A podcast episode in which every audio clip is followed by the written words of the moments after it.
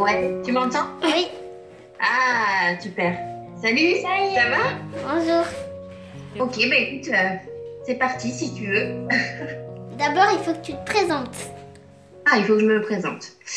Moi, je m'appelle Leslie, je suis euh, infirmière euh, dans un service de réanimation au CHU d'Angers. Et je connais Jeanne euh, parce que Jeanne, c'était euh, une petite copine euh, de l'école de Chloé, ma petite fille qui est là, quand on habitait à Rochefort l'année dernière.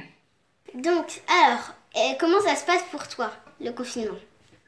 Le confinement, ça se passe plutôt bien parce que ben, j'estime avoir la chance de sortir de ma maison un petit peu pour aller travailler. On a la chance d'habiter dans une maison avec un jardin, donc c'est quand même euh, plus facile à gérer, je pense. Et puis j'ai des enfants qui sont cool et qui sont pas euh, compliqués à gérer à la maison.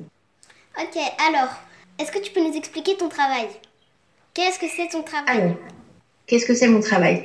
Donc moi, mon travail, donc je suis infirmière dans un service de réanimation. Donc on accueille dans ce service des patients qui n'arrivent plus à respirer tout seuls, donc euh, qui sont obligés de respirer grâce à des machines. On appelle des respirateurs. Et euh, voilà, donc c'est c'est des malades qui sont euh, gravement malades, on va dire. Et moi, je suis en réanimation chirurgicale. Donc il y a plusieurs réanimations en fait au CHU. Et donc, les, les malades euh, du coronavirus sont arrivés dans notre service depuis une semaine, puisque la réanimation médicale est pleine, il n'y a plus de lits. Je vois. Qu'est-ce que tu fais quand tu t'occupes des malades du coronavirus Qu'est-ce que je fais? Eh ben, déjà, euh, je m'habille comme une cosmonaute, hein, tu... parce que ce qui est important, c'est bien sûr de se protéger, parce que euh, c'est un virus qui est très, très, très contagieux. Et donc, on a, comme on voit à la télé, hein, on a des surblouses, on a un chapeau sur la tête, on a des lunettes, un masque, des gants, un, masque en forme, de, en forme de canard, comme dit Chloé. Et puis, ben, on leur apporte des soins. euh, ils ont beaucoup, beaucoup de mal à respirer, donc c'est pour ça qu'on le, on les met sous assistance ventilatoire, on, leur, euh, on les aide à respirer euh, grâce à la machine. On leur fait la toilette, on continue à, les, à leur faire des soins euh, comme les autres malades, si tu veux, mais en sachant qu'ils sont atteints du, du coronavirus, et, voilà, il faut faire très, très, très attention. Ce qui est important, c'est aussi que nous, on l'attrape pas et qu'on ne le ramène pas chez nous, tu vois. Mhm. Je vois. Voilà. Je sais pas si, si, ça Si, c'est clair pour toi. Oui. Est-ce que tu arrives à les guérir? Ah oui, ben oui, oui, on a. Alors c'est très long, c'est des malades euh, qui restent euh, assez longtemps. En moyenne, il faut, il leur faut au moins deux semaines euh, de réanimation. Mais là, tu vois, hier, j'ai réussi, on a réussi à euh, libérer le malade de la machine, c'est-à-dire qu'il arrivait à respirer tout seul. Donc on a réussi. Donc maintenant, ils, ils vont sûrement le garder en surveillance un ou deux jours. Et puis si tout va bien, il retournera dans un autre service.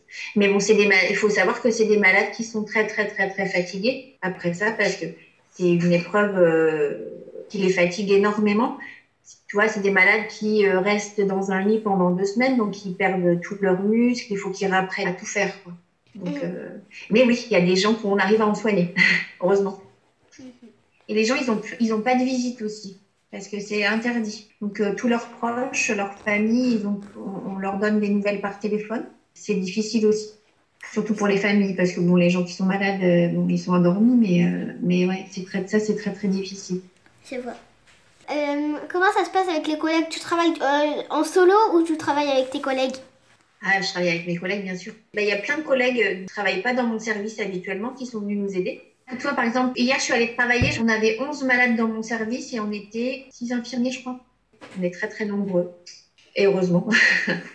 et puis, on est des guerriers. Je veux te dire, on est, on est tous très, très, très, très, très motivés.